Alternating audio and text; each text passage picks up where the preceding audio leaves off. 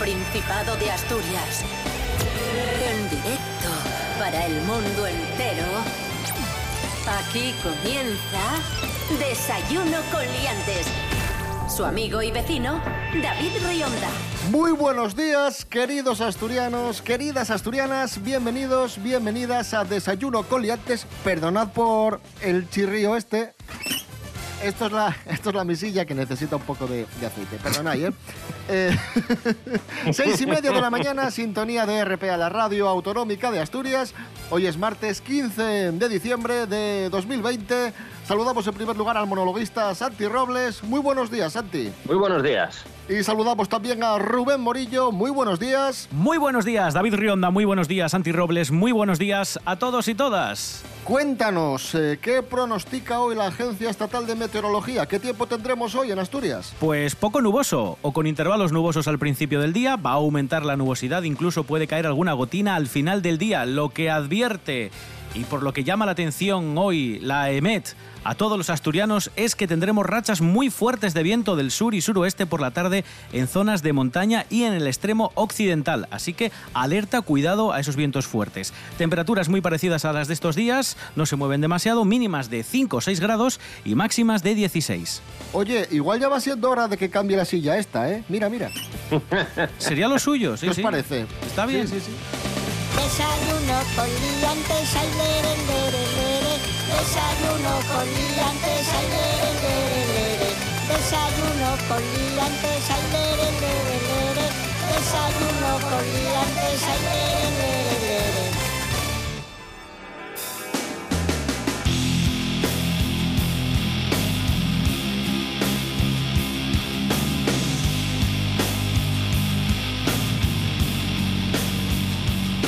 Pues a lo mejor es el momento de, cambiar la silla y comprarla, por ejemplo, en un centro comercial, porque ya sabéis que a partir de esta semana, pues ya tenemos abiertos los centros comerciales, los bares y nos estamos preparando poco a poco para una Navidad diferente, con medidas restrictivas. El gobierno del Principado ya ha especificado en qué van a consistir esas medidas y os las vamos a contar va a mantener el cierre perimetral de la comunidad durante Navidades, aunque va a permitir la entrada y salida para visitar a familiares y allegados. Cuando hablamos de, allegados, eh, nos referimos a personas con las que tenemos una relación de parentesco, sin que se mantenga un vínculo afectivo de pareja o análogo. Sí, claro, aquí lo que se trata es de evitar eh, todo tipo de, de contacto que, no debiera ser. De hecho, hay muchos países que si echáis eh, pues eso, un, ojo a, a, los diarios estos días, tienen unas normas muchísimo más restrictivas que las que, este, las que vamos a tener aquí. Así que lo que se trata de evitar es que podamos salir de ese círculo, digamos, de convivencia en la medida de lo posible. A ver, que no pasa nada. Si tienes que abrirlo un poco y ver a esa persona que hace tiempo que no ves, pues no habrá más remedio, pero por favor con todas las, las, precauciones posibles. Yo de todas formas creo que en realidad, teniendo en cuenta que ya estamos, como se dice en los medios, viendo un poco la luz al final del túnel, entiendo que las fechas a lo mejor lo piden, pero yo igual creo que no pasa nada por esperar un par de meses, ¿sabes? Y, y, y bueno, pues ir con unas cifras un poco mejores y con un poco más de seguridad. La verdad que a mí me gusta mucho la Navidad, como a todo el mundo, pero, pero yo sinceramente no tendría ningún problema en hacer todo esto en, en, febrero, porque creo que todo el mundo tuvo alguna cena de Navidad en febrero, ¿o no? Lo típico de gente con la que no puedes quedar en diciembre, lo vas dejando, lo vas dejando y, y casi te llega para carnaval.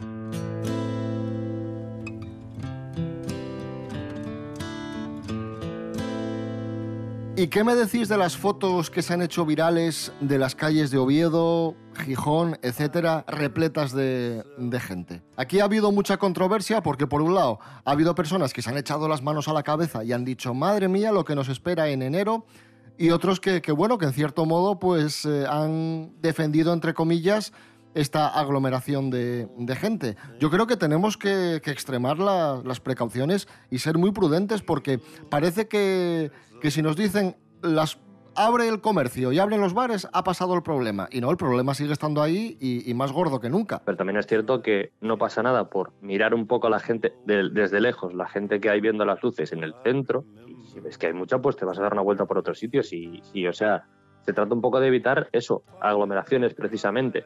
Entonces, bueno, pues lo ves un poco de reojo y si ves que luego está un poco más despejado, pues pasa. Pero, y entiendo que a lo mejor hay aglomeraciones que no se pueden evitar. Yo, yo mismo he ido a hacerme algún paseo por alrededor de Avilés y como no había nada más abierto, pues al final te juntas. Entonces, pues es cuestión, es tan simple como mirar la gente que hay en un sitio y ver si te puedes acercar o no. No sé, pero bueno.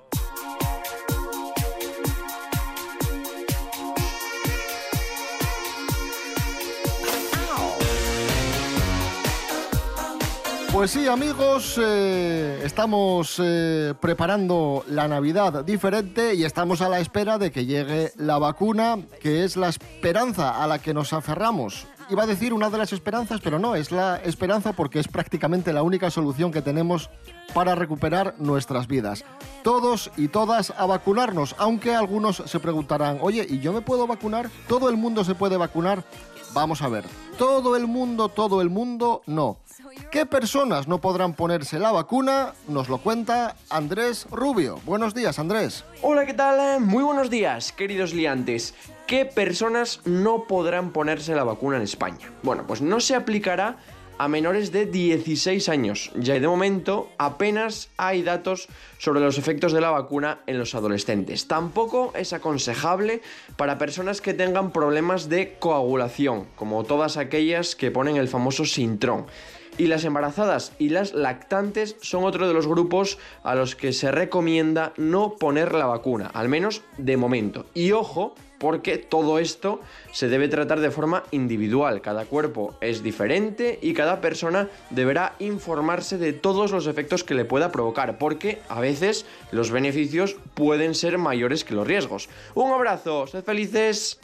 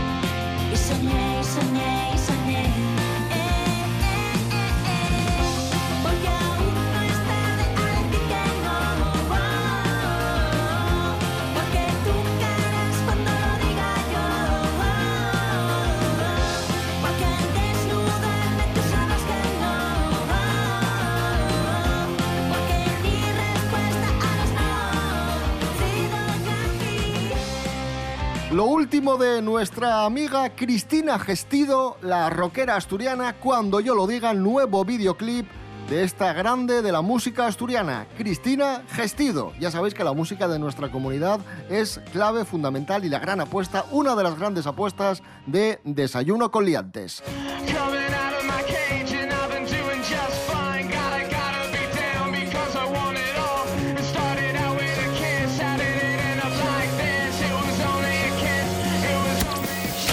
Desayuno con liantes. Desayuno con Liantes, un programa de actualidad y humor centrado, por supuesto, en, en Asturias. Y vamos a viajar por Asturias porque, mm, en base a una información que hemos extraído de la voz de Asturias, cuatro lugares de aquí, del Principado, entre los destinos más deseados en Instagram.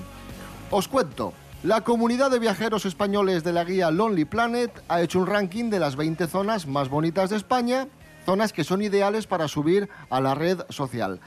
Y entre los ganadores se encuentran cuatro lugares asturianos. Que son... En la séptima posición, Cudillero, ¡Oh, yeah! muy cerca, muy cerca, el Parque Nacional de los Picos de Europa. Sí. Y después tenemos la playa de Torimbia en Llanes y la localidad de Lastres. O sea que ahí está. eh, pueblos, parajes, paisajes perfectos para retratar y subir a Instagram por lo guapos que son. Pero vamos Vía a ver. Lonely Planet. que sean bonitos ¿Qué para pasa? Instagram eh, no significa que solo sean bonitos para hacer fotos. O sea, esto tiene que servir como, no sé, como catalizador para que tengamos un turismo, pues, pues eso, que vaya buscando pueblos bonitos. Porque no solo es la fotografía, que también te digo que hoy en día mucha gente hace turismo de esta forma, ¿no? Para sacar la foto en el punto concreto, con la luz determinada y con el fondo de Cudillero o de cualquier pueblín asturiano pues que si queda sirve, muy bien. También te digo, Pero, caray, también te digo una cosa. venid aquí, si dejad la pasta. para que venga gente. Claro. Claro, si sirve para que venga Sí, sí, gente. yo perfecto. Perfecto, claro, claro. Yo lo único que diría es que ah, eh, es un poco, molaría decir, y ahora que ya hemos llamado vuestra atención, eh, hay, hay sitios aparte de Llanes que podéis visitar, Sí, sí, sí, sí. ¿sabes? O sea, hay un montón de pueblos que pueden ser interesantes, sitios que os pueden gustar y que no son necesariamente eh, Llanes o Luanco.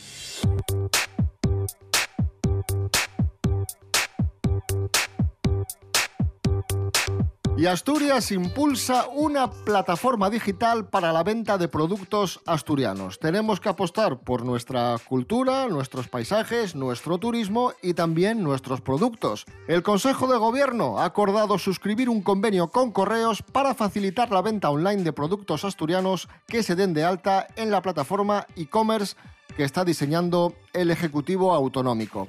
Esta herramienta permitirá a establecimientos y empresas que venden productos asturianos de artesanía, agroalimentación o turismo ofrecer unos servicios a los que no podrían optar de forma individual por su elevado coste, pero que en estos momentos eh, son fundamentales para su eh, supervivencia y también modernización. Claro, claro. Es que poner, En, ma- poner en marcha una maquinaria... eh, que, son varios servicios al final, cuando montas una tienda online o cuando pones a disposición del cliente el envío hacia tu casa, eh, son una serie de plataformas las que tienen y las que entran en conjunción para que todo funcione. Y para un pequeño negocio, para la tienda del barrio, es muy difícil, es muy difícil implantar este tipo de, de- de programas, de sistemas. Entonces, si se lo facilita ahora desde el gobierno en conjunción con correos, que ya saben más o menos cómo, cómo funcionan las cosas, pues yo creo que es, eh, vamos, agua para, para estos negocios que, que ahora necesitan, sobre todo vender a través de este tipo de, plataformas para dar salida a los productos que de otra forma, como sabemos, con esto del confinamiento y con las restricciones, pues, pues no podrían. A mí me parece,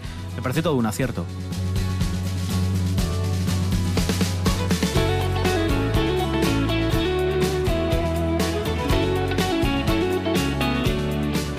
Consumir productos asturianos, fundamental para levantar nuestra economía. Y hablando de consumo, ya os contamos en su día que, el consumo de pornografía había aumentado significativamente durante el confinamiento. Pero es que no solo aumentó durante el confinamiento, aumentó durante toda la pandemia y sigue aumentando a causa del coronavirus. Ángela Busto, buenos días, ¿qué está pasando? Hola, buenísimos días a todos. Efectivamente, hoy os traigo un nuevo capítulo de La pandemia me cambió la vida.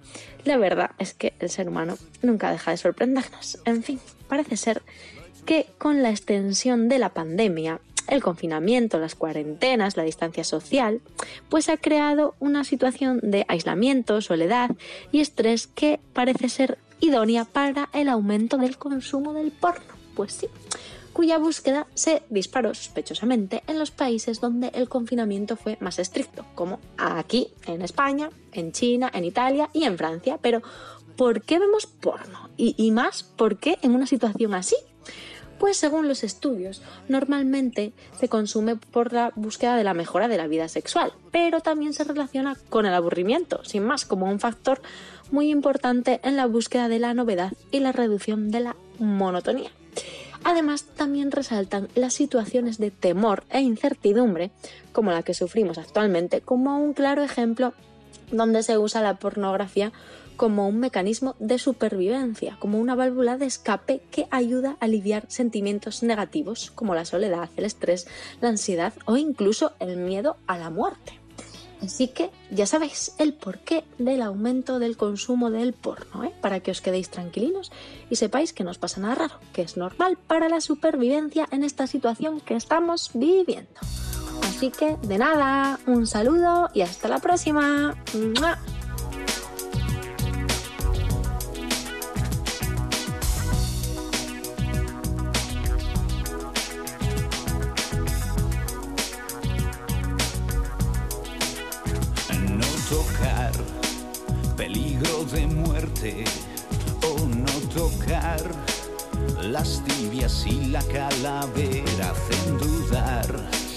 Me hacen ir más allá, verte correr, verte pedirme más. Y si volviera a nacer repetiría. Si volviera te daría más calor. Me quemas con la punta de tus dedos. Tus manos hacen llagas en mi piel. Me abrazo con tu lengua que es de fuego. La sangre hierve no lo ves. Que tú ya sabes que me tienes cuando quieras. Ya sabes cómo soy. Ya sabes que me entra la primera. Ahora ya sale algo mejor. Y qué calor. Me gusta tu infierno. Echa más leña fuego que es abrasador. Ahora está dentro de mí. Me hace sudar. Me hace volver a ti. Y si volviera a nacer repetiría. Y si volviera pediría más calor. Me quemas con la punta de tus dedos. Tus manos hacen llagas en mi piel. Me abrazo con tu lengua que es de fuego. La sangre hierve o no lo ves. Que tú ya sabes que me tienes cuando quieras. Ya sabes cómo soy. Ya sabes que me entra la primera.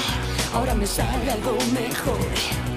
7 menos cuarto de la mañana, hoy es martes 15 de diciembre de 2020, ahí sonaban Amistades peligrosas, me haces tanto bien, ya os adelantamos ayer que vuelve Amistades peligrosas con su formación original Alberto Comesaña y la asturiana Cristina del Valle, así que muy atentos, vuelven con disco recopilatorio y nuevo single que se va a publicar muy pronto.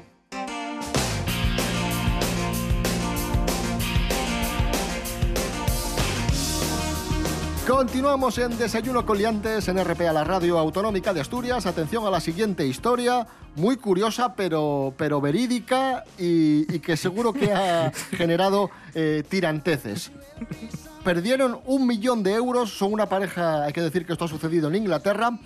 O sea, el chaval llevaba mucho tiempo apostando a los mismos números. Eso es. Fue la chavala y dijo, bueno, los voy a cambiar hoy porque sí. Y resulta que justo ese día tocaron los números a los que jugaba a diario.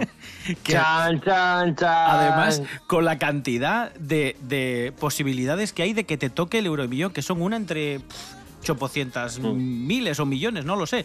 Porque todavía en la Lotería Nacional toca un número de 99.999, ¿sabes la proporción? Pero en, en la primitiva y sobre todo en el euromillones, como se combinan seis números más las estrellas y este tipo de cosas, al final, bueno, para que te toque tienen que pasar miles y miles de años intentándolo. Pues un claro. millón de euros la broma. Pues sí, un sí. millón de euros la broma. Eh, mi consejo para esto es no juguéis. Ya está. es, es la única manera de, de vivir tranquilo y de que no te pasen estas mierdas. Y mira, si tienes trabajo, mejor.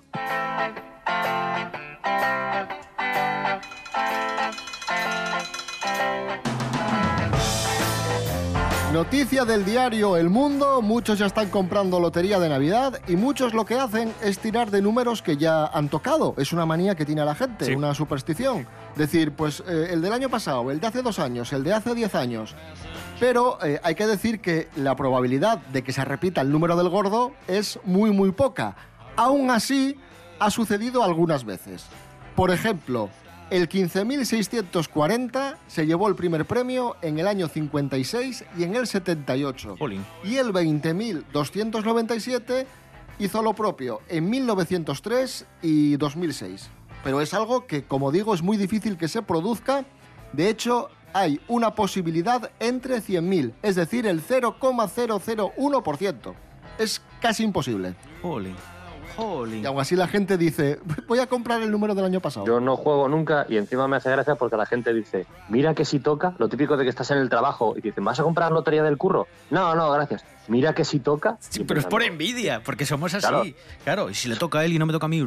Claro, es en plan, pues si te toca me parece muy bien, yo qué sé. si yo ya tenía pensado ir a trabajar el día 2 de enero igual que todo el mundo, o el día 26 o cuando sea. Pero bueno, Además, tienes que comprar que tenemos el número que tocó el año pasado. No hay fallo. sí, sí, eso encima. Eso, eso hace. A mí me hace mucha gracia esa gente que va incluso a ver el sorteo. O sea, tú imagínate la gente que lo tiene en la radio de fondo, porque si no es mucha chapa, tú imagínate ir a verlo. O sea, ir a ver a niños sacando bolinas de unos bombos enormes. O sea, está, puedes ir a ver, yo qué sé, un partido del Marino del Banco o puedes ir a ver a niños sacando bolinas de un bombo. ¿Qué haces?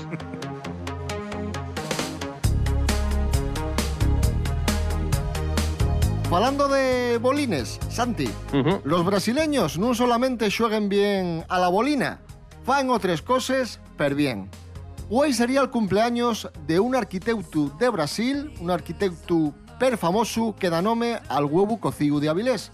Falamos de Oscar Niemeyer. Dende aquí rendimos homenaje a este genio de las construcciones. Hanna Suárez Morán, buenos días. Buenos días, David.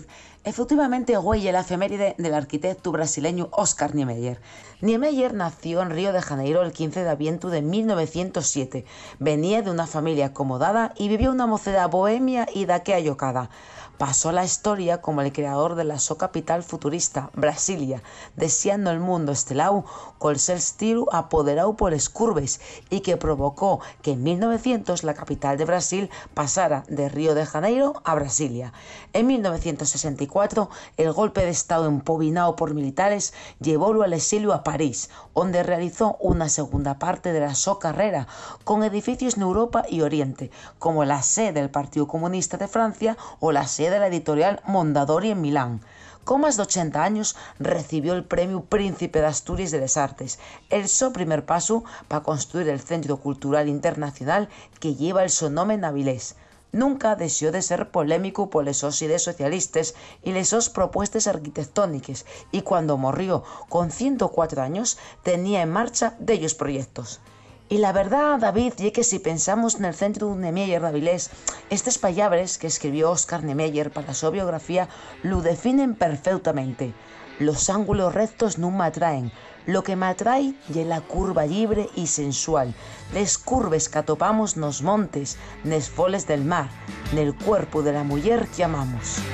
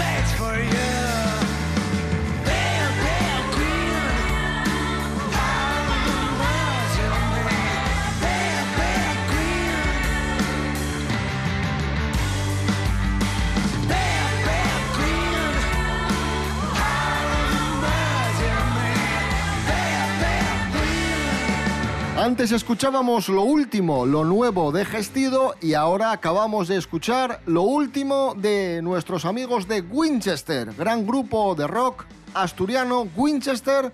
Este nuevo single se titula Have Mercy.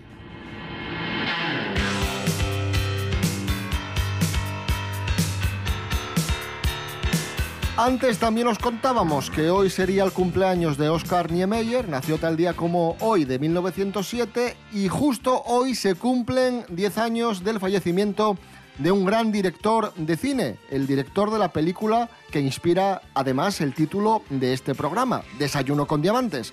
Hoy se cumplen 10 años del fallecimiento del gran Blake Edwards. Miguel Ángel Muñiz, muy buenas. Buenos días, hombre, ¿qué tal? ¿Cómo estáis?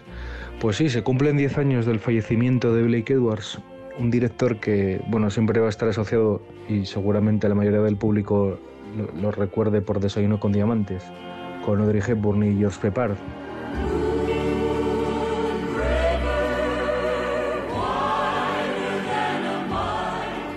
También habrá mucha gente que se acuerde de él por ser el director del Guateque con Peter Sellers. Eh, la verdad que bueno, es un director que siempre estuvo muy asociado a la comedia, pero bueno, mm, tiene películas dramáticas bastante importantes como Días de Vino y Rosas, por ejemplo, con Jack Lemmon y Lee Remick, que no tiene nada de comedia, ni mucho menos. Es una película bastante ácida. O incluso Dos hombres contra el oeste con William Holden y Ryan O'Neill, ya en su última etapa. Y luego también, bueno, pues es el director de, iniciador de, de la saga de películas de La Pantera Rosa con Peter Sellers también. Le dirigió unas cuantas. Eh, ¿Quién es usted? Soy Jarvis, señor. ¿Y qué hace aquí? Soy el mayordomo. Ah, el mayordomo, sí, sí. Bien, ¿puede usted decirme dónde estaba la noche del secuestro? Durmiendo en mi habitación, señor. Durmiendo en su habitación, vaya. ¿Puede probarlo? Eh, no. Tome nota de eso, sargento Yar. Y diga al servicio que se reúnan todos en la sala de estar. Les interrogaré dentro de unos momentos. Mm. A ver, yo creo que en su mayoría eh, la carrera de Blake Edwards sí han sido películas tendentes a la comedia, eh, pero luego ya os digo que por, por la, a lo largo de su carrera pues ha ido salpicando con películas dramáticas muy buenas como Experimento de Terror, por ejemplo, con Lee Remick, que también estaba muy bien. Eh, y luego en su última etapa, que es verdad que es la que está peor considerada, la de los 80, tiene alguna película que a mí particularmente me gusta mucho, como Una cana al aire, por ejemplo, con John Ritter.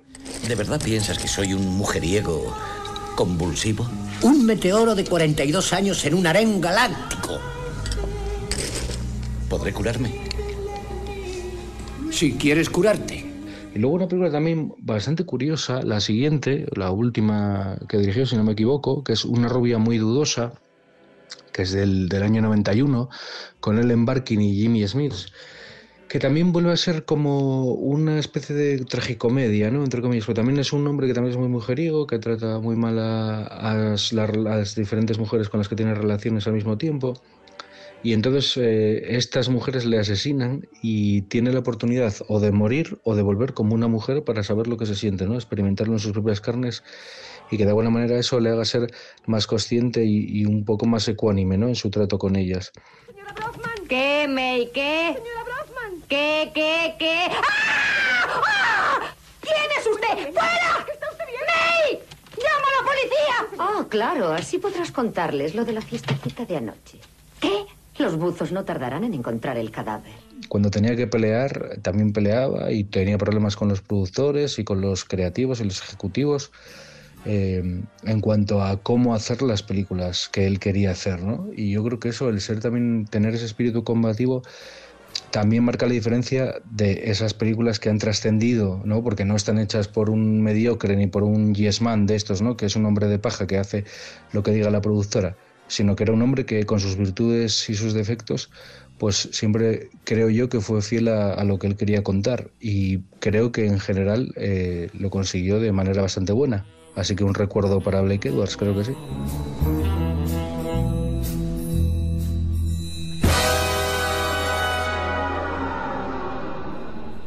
Pues nada, mañana más y mejor. Regresamos a eso de las seis y media. Recordad, esto es muy importante, que nos podéis seguir en redes sociales. En Facebook ponéis Desayuno Coliantes y ahí estamos. En Instagram, arroba Desayuno Coliantes. Y podéis escuchar los programas a través de internet en www.rtpa.es, Radio a la Carta. Ah, y también en la app Radio Player, que no se me olvide. Pues que paséis un buen martes y mañana más y, y mejor. Rubén Morillo. David Rionda. Buen martes y hasta mañana. Igualmente, hasta mañana. Santi Robles, un placer como siempre. Un placer para mí, por supuesto.